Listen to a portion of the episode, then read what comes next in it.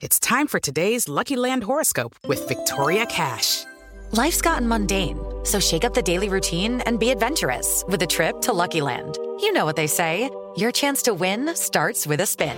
So go to LuckyLandSlots.com to play over 100 social casino-style games for free for your chance to redeem some serious prizes. Get lucky today at LuckyLandSlots.com.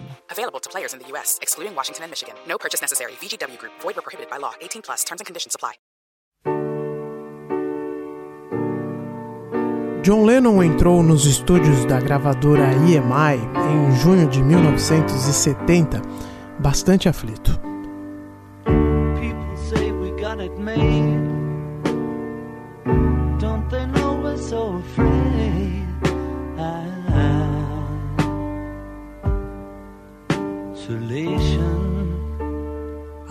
Da música britânica enfrentava um forte sentimento de desilusão. Os Beatles tinham acabado. Yoko Ono havia se tornado vilã mundial. O próprio Lennon e sua postura ativista eram questionados.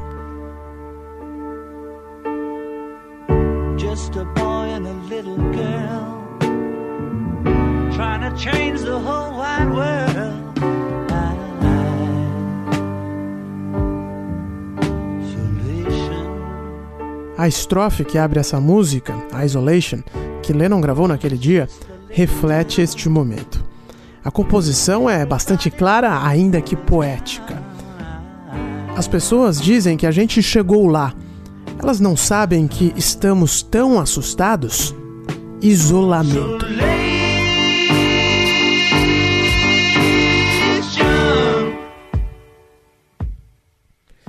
Sim, o isolamento do Lennon era metafísico e nada tinha que ver com nenhuma pandemia.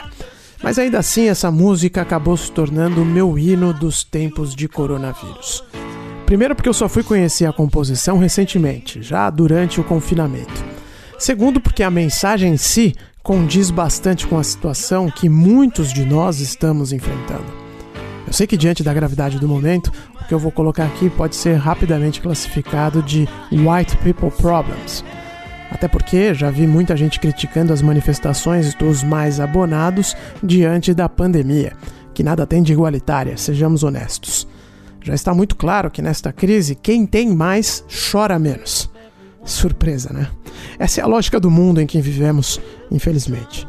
Só que o ponto da lamúria do John Lennon vai na direção do não importa o quanto você tem, nem onde você supostamente chegou. Tudo isso é menor, sobretudo quando estamos em isolamento. Tudo isso perde sentido diante da vulnerabilidade latente em todos nós.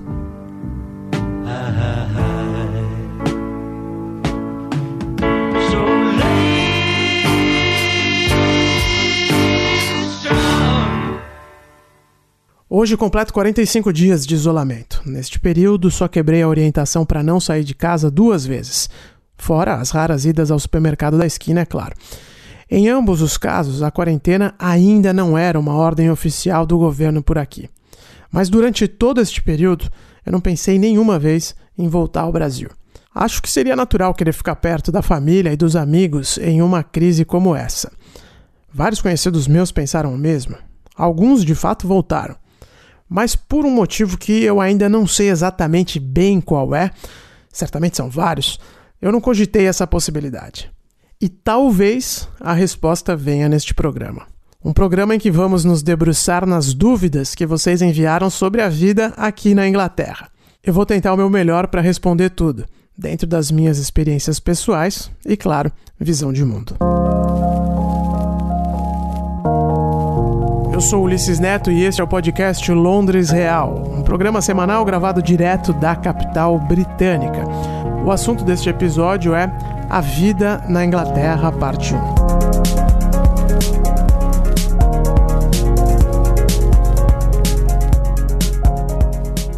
Durante todo o processo de mudança aqui para a Grã-Bretanha, que no meu caso durou cerca de um ano, eu conversei muito com uma tia minha, irmã da minha mãe.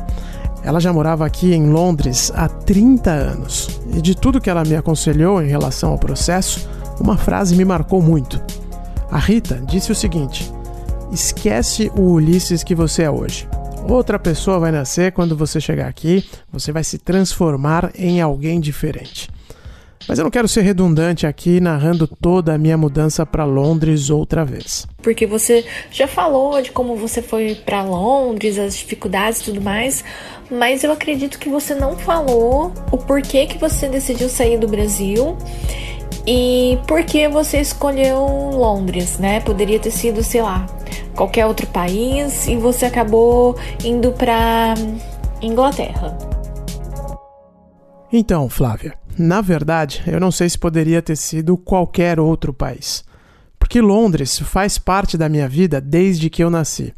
Justamente por conta da Rita, que eu acabei de citar, e de outra irmã da minha mãe, a Teresa, que morou em Londres também por um bom tempo. Então eu cresci ouvindo falar da cidade, recebendo cartas com a cara da rainha no envelope, ganhando miniaturas do Route Master, que é o lendário ônibus de dois andares aqui da cidade. Mas foi na minha primeira viagem para a Europa que a vontade de morar em Londres bateu forte porque há uma distinção forte entre Londres e outras capitais europeias, ao meu ver. Mesmo quando se vem para cá turismo, dá para notar no metrô, no centro, nos ônibus, nos pubs, dá para notar que a vida aqui não gira em torno dos visitantes. Londres tem a sua vida local muito acentuada, com literalmente gente do mundo todo andando pelas ruas da cidade. E isso me chamou muita atenção. É um lugar em que imediatamente dá para se sentir local porque é uma cidade do mundo. Então não importa qual versão do Ulisses te fala isso, se é a de antes de 2010 ou se é a atual. A Inglaterra sempre fez parte da minha vida e eu acho que não é difícil fazer parte da vida da Inglaterra uma vez que se muda para Londres. Pessoalmente, eu não me senti assim em nenhum outro lugar que eu visitei. Mas claro, talvez essa seja uma resposta subjetiva demais, eu não sei. Vamos ver se eu consigo ser um pouco mais objetivo. Eu queria saber qual seria o British Dream, o que motiva tantos brasileiros ou outras pessoas de nacionalidades diferentes a morar em Londres, a morar na Inglaterra. Hum, é, eu posso falar do meu British Dream no caso, né? Mas a verdade, Luar, é que aqui não se fala exatamente nesses termos, né? Como é tão comum nos Estados Unidos, onde você mora. Embora exista sim um fator econômico muito forte por trás da decisão de grande parte das pessoas que vêm morar aqui. Os europeus que eu conheço, por exemplo, reclamam toda hora de Londres e frequentemente deixam claro que só estão aqui pela grana mesmo. Antes da pandemia, Londres tinha o chamado emprego pleno, que é a taxa de desocupação uh, muito baixa, né, onde praticamente todo mundo tem um emprego. Na prática, dava para chegar na cidade de manhã e já arrumar um emprego à noite. Fora isso, os salários são muito mais altos que na Espanha, Itália ou em Portugal, por exemplo. Mas também é verdade que se gasta muito mais. A língua é outro atrativo, porque na Alemanha não falta emprego, a renda também é alta, mas não é todo mundo que consegue aprender alemão. Eu, por exemplo, tentei desistir em menos de um mês. Agora, tem gente que vem para cá para estudar. Cambridge e Oxford são referências acadêmicas no planeta, Aqui em Londres também não faltam universidades de grande prestígio. Tem gente que vem para cá para se aproximar da arte. Esse é um assunto que eu já vou discutir melhor. Então, o que eu sinto é que na maioria das pessoas com quem eu me relaciono, elas vieram para cá para realizar algum sonho individual mesmo. O meu era trabalhar no mais alto nível possível, dentro de uma sociedade que não é necessariamente movida por dinheiro. E eu dei sorte, porque o normal para um imigrante é chegar aqui e ir se virando até conseguir o espaço na sua área dos sonhos. Eu já era jornalista quando cheguei em Londres, vim decidido a me manter na minha área e em dois meses já estava fazendo freelance. Isso nos leva à pergunta do Fernando. Qual a maior dificuldade para se conseguir emprego aí, mesmo sendo graduado e qualificado? Qualificado eu não sei se eu era, viu, Fernando? Se a gente estiver falando num estrito senso da palavra. Mas enfim, eu era esforçado e logo consegui me encaixar por aqui. Isso me permite responder a pergunta do Felipe, que também vai mais ou menos nessa linha. Eu gostaria de saber qual é a sua visão sobre o mercado de trabalho aí no Reino Unido. Como ingressam jovens, onde se enquadram os brasileiros, os imigrantes e até mesmo os europeus aí do outro lado do Canal da Mancha. Enfim, dá a sua visão sobre como é trabalhar aí na Terra da Rainha. Trabalho não falta em Londres. A dificuldade é conseguir uma posição bacana, dentro da área que você quer e com um salário legal. E para isso, a condição sine qua non é falar bem o inglês. Pode parecer óbvio, mas acreditem, eu conheço muita gente que chega aqui sem dominar a língua e aí pode esquecer. Só sobram aqueles trabalhos que a maioria não quer fazer: cozinha, limpeza, entregas. O que muita gente faz é justamente começar nessas posições para melhorar o domínio da língua e aí subir para uma carreira dos sonhos, por exemplo. É algo muito comum e que dá certo sim. Eu já falava inglês quando mudei para cá. Quer dizer, eu achava que eu falava inglês. Porque uma coisa é a língua que a gente ouve na BBC, nas séries ou na televisão. Outra que é bastante diferente é a língua que se fala nas ruas de Londres. Well, do you want to do it? That depends. On what? On you. Hey, this caravan. Ah, uh, not the Rouge, but the Rose. It's not the same caravan. It's not the same fight. What's the fucking size of the last one? Turkish. The five's twice the size. And my master needs a caravan. I like to look after me man. It's a fair deal. Take it. Mickey. Ah, eu nunca vivi uma cena de filme do Guy Ritchie, mas era assim que eu me sentia no começo, não dava para entender nada. Ligar para um call center era um verdadeiro drama nos meus primeiros meses na Inglaterra. Mas uma coisa que se aprende rápido por aqui é que os londrinos são muito bem educados e raramente vão tirar sarro do jeito que um estrangeiro fala. Só que no trabalho não tem muito perdão. Falar e entender corretamente é indispensável. E o que também ajuda muito é ter formação aqui na Inglaterra. Honestamente falando, o nosso país é periférico. Não adianta querer falar de USP, UNB, UFRJ com quem tem acesso ao Imperial College London. Se você estudar aqui, as chances de conseguir um emprego bom aumentam bastante. E isso pesa até para os europeus, na verdade. Antes do Brexit, Londres era uma espécie de incubadora para recém-formados. A pessoa se formava no país dela, seja na escola ou na universidade, e vinha ter o primeiro emprego por aqui. Estou falando dos europeus, é claro. Agora, a situação já começou a mudar um pouco, porque grande parte dos empregos na Inglaterra atualmente é formada pelo Zero Hour Contract, que é uma forma de contrato de trabalho em que o empregado nunca sabe exatamente quanto vai ganhar no final do mês. Em casos mais extremos, o empregador pode comunicar que vai precisar ou não do empregado na noite anterior, e o salário é pago por dia ou por hora trabalhada. No final do mês também, é verdade, mas a conta é feita dessa forma. Claro que isso deixa a pessoa numa situação vulnerável, mas como os salários em Londres são relativamente mais altos que na Europa, muita gente topa. Acontece que primeiro veio o Brexit, que muitos imigrantes europeus encararam como uma ofensa pessoal, e agora o coronavírus. Né? Não sei se é verdade ou não, porque não existem estatísticas oficiais para sustentar essa afirmação, mas o BuzzFeed na Inglaterra divulgou um artigo algumas semanas atrás afirmando que ocorreu um Dunkirk ao reverso no final de março. Ou seja, houve um desembarque em massa no continente de imigrantes que não quiseram ficar em Londres durante a quarentena. O que para mim faz muito sentido, principalmente se você não tem a garantia de um rendimento bacana numa cidade onde o aluguel é estratosférico. Enfim, o resumo da história é que até antes da pandemia, Londres tinha muito emprego e salário decente para quem domina a língua, tem formação e está disposto a se comportar como os britânicos se comportam no meio de trabalho. Isso quer dizer, cumprir os horários, se dedicar às tarefas, não ficar de conversinha e por aí vai. Mariana mandou mensagem dizendo o seguinte, né? A dúvida dela é: como está a situação de emprego por conta do Brexit? Acredita que as oportunidades continuarão as mesmas para imigrantes brasileiros e até para os europeus? A verdade, Mariana, é que agora o mundo entrou numa outra realidade e não dá para prever nada sobre o futuro. Só posso te falar sobre a situação até o começo de março deste ano. Até então, as fronteiras ainda estavam abertas para os europeus porque o país segue na fase de transição do Brexit. Na verdade, quando a pandemia acabar, isso também uh, vai continuar. Mas são muitos os setores que dependem de mão de obra europeia para funcionar. Desde o futebol, passando por serviços, até chegar no campo mesmo. Eu não estou exagerando, existem agricultores que não estão conseguindo entregar a produção porque simplesmente não tem gente para fazer a colheita. Normalmente ela é realizada por trabalhadores do leste europeu.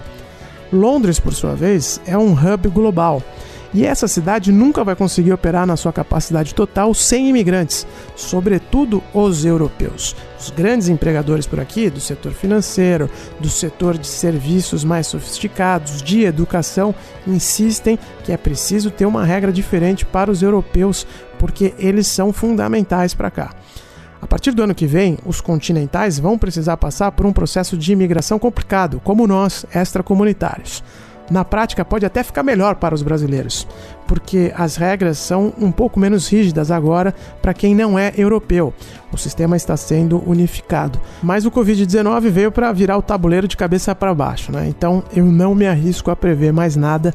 Não dá para saber se o mercado de trabalho vai ficar melhor ou pior uh, para os europeus e para os extracomunitários depois que o Brexit estiver uh, finalizado. Na verdade, não dá nem para saber se haverá mercado de trabalho depois de toda essa pandemia. Fala Ulisses, minha dúvida é a seguinte: eu gostaria de saber se os britânicos tratam os brasileiros da mesma maneira que eles tratam os alemães, franceses, italianos, enfim, os estrangeiros da União Europeia em geral, ou se eles olham pra gente assim meio de cima para baixo. Pois é, Caian, eu não vou dourar a pílula muito não. Tem racismo e preconceito contra imigrante por aqui sim. O processo todo do Brexit não me deixa mentir. We got a prime minister who for 10 years has been the most vocal supporter of Turkey joining the European Union. I will fight, he said, for Turkish membership of the European Union. Essa voz é do Nigel Farage, um dos líderes da campanha do Brexit ao lado do Boris Johnson. Farage é um daqueles nacionalistas que a era da pós-verdade nos brindou. Mas eu não vou perder tempo falando desse camarada, não. O que ele está falando ali é que o David Cameron, então primeiro-ministro, né, na época do referendo, apoiava a entrada da Turquia na União Europeia. Uma balela, é claro. A consequência seria que milhões e milhões de turcos invadiriam a Grã-Bretanha, que a população do país iria aumentar em 40% até a década de 2040 e mais um monte de mentira que dá até ânsia só de repetir. Mas toda vez que um país do leste europeu entrou no bloco, a mesma conversa fiada foi repetida por aqui. E na verdade, eu já trabalhei em uma redação em Londres em que existiam equipes de diversas línguas: italianos, franceses, espanhóis, alemães, russos e por aí vai. Existe uma conversa entre os europeus que os ingleses só levam a sério mesmo os alemães. Com os franceses, eles não são de brincar muito por motivos históricos, mas italianos, espanhóis e portugueses seriam relegados a uma segunda categoria. Eu, pessoalmente, sempre achei isso um pouco de exagero, mas dá pra gente dizer que, no mínimo, é aquela brincadeira com um fundo de verdade. Enfim, independente disso, tem emprego para todos, independente da nacionalidade, desde que você esteja aqui com os documentos necessários para isso. Mas até para quem não tem documento também dá para arrumar trabalho. As regras, é claro, para quem está jogando por elas, também são iguais, independente da nacionalidade, seja na hora de receber, seja na hora de pagar. Olha, eu tenho várias dúvidas. Primeira dúvida dela, bom, eu moro aqui nos Estados Unidos, conheço bem o sistema de direitos trabalhistas aqui e sei como que é no Brasil. Como que é no, no em Londres, como que é no Reino Unido a questão de direitos trabalhistas? É bem parecido ou até mais forte que no Brasil? Ou é mais liberal e no sentido dos Estados Unidos em termos de direitos, férias, entre outras coisas? Olha, Thales, se aqui o esquema de férias fosse igual aos Estados Unidos, eu não teria me mudado para cá não, viu? Brincadeira, eu acho que a Grã-Bretanha está no meio do caminho entre o Brasil e os Estados Unidos, na verdade. Não existe a farra da CLT, que é maravilhosa para quem está dentro, mas bastante perversa para quem está fora. Mas também o funcionário não fica tão vulnerável em relação ao empregador, como no mercado norte-americano. Quer dizer, eu não conheço tão bem assim o mercado dos Estados Unidos, mas o pouco que eu sei me dá a impressão de que o país é um pouco diferente daqui, né? no sentido de que o funcionário tem menos direitos. Resumidamente, na Grã-Bretanha não existem 13º, abono de férias, FGTS, nem dissídio coletivo, nada disso. Como eu falei, o Zero Hour Contract é uma modalidade de contrato bastante popular e também bastante vulnerável. Mas quem consegue um full-time job, que seria um contrato mais clássico né, e permanente de trabalho, acaba tendo muito mais estabilidade também. O aviso prévio, por exemplo, depende da sua posição e do que a empresa oferece. Podem ser duas semanas, como podem ser seis meses. E a indenização por demissão, então, é uma piada comparada com a CLT do Brasil. Aqui na Inglaterra, o trabalhador com um contrato full-time só passa a ter direito à indenização depois de dois anos na mesma empresa. E varia também conforme a idade. Para quem tem até 22 anos, a indenização é meia semana de salário por ano trabalhado. Acima disso, até 41 anos de idade, uma semana inteira por cada ano trabalhado. Ou seja, um sujeito como eu, se for demitido depois de 4 anos de serviço, recebe o equivalente a um mês de salário, por exemplo. Existe um limite legal, então a indenização máxima possível hoje é de 16.140 libras. As férias também dependem do que o seu empregador oferece, mas normalmente são entre 20 e 25 dias úteis por ano. Uma diferença em relação ao Brasil é que aqui não pega bem tirar tudo de uma vez, não. Ninguém sai 25 dias úteis de férias de uma vez só. Normalmente o que se faz é ir quebrando aos poucos ao longo do ano. A diferença mais gritante mesmo, na minha opinião, não é essa. Gostaria de te perguntar, como cidadão, como é, morador aí da, da capital, como que é, dentro do tema do custo de vida, a questão da arrecadação dos impostos, se é parecido com o Brasil, se não é? Não, Lucas, não é nada parecido com o Brasil. Para o bem e também para o mal. Além da Jovem Pan, eu também trabalho para uma empresa aqui na Inglaterra. Eu tô com o meu último lerite aqui aberto, lamentavelmente, e eu posso te dizer que 33,03% do meu pagamento de abril foram deduzidos para pagar imposto de renda, contribuição, previdência pública e também sistema de saúde, além, é claro, também da contribuição para o plano de previdência privada, que é praticamente obrigatório por aqui. O imposto de renda na Inglaterra é escalonado, como no Brasil. Quem ganha de 0 a 12.500 libras não paga nada. A próxima faixa é de 12.501 até 50 mil libras, com 20% de imposto. Depois de 50 mil libras até 150 mil, 40% de imposto e acima disso, 45%. Mas se o imposto de renda é bem mais pesado que o brasileiro, sobretudo para quem ganha mais, como deveria ser, não existem tantas tributações cruzadas e em cima do consumo. Aqui, como na Europa, existe o VAT, que é o imposto de valor agregado. Praticamente todos os produtos à venda incluem este imposto único de 20%, com exceções importantes para determinados alimentos e também bebidas. Existem outras taxas também, como o famoso Council Tax, que mal comparando seria o IPTU daqui, também varia conforme a região e o tamanho do imóvel, além da taxa da BBC, que é um imposto anual para financiar o esquema público de comunicação, 145 libras por ano. Agora, é esse dinheiro todo que se paga e muito na Grã-Bretanha que ajuda a sustentar o estado de bem-estar social invejável que se tem por aqui mesmo depois de 10 anos dos conservadores no poder, em que eles fizeram o possível para desmontar o que dava.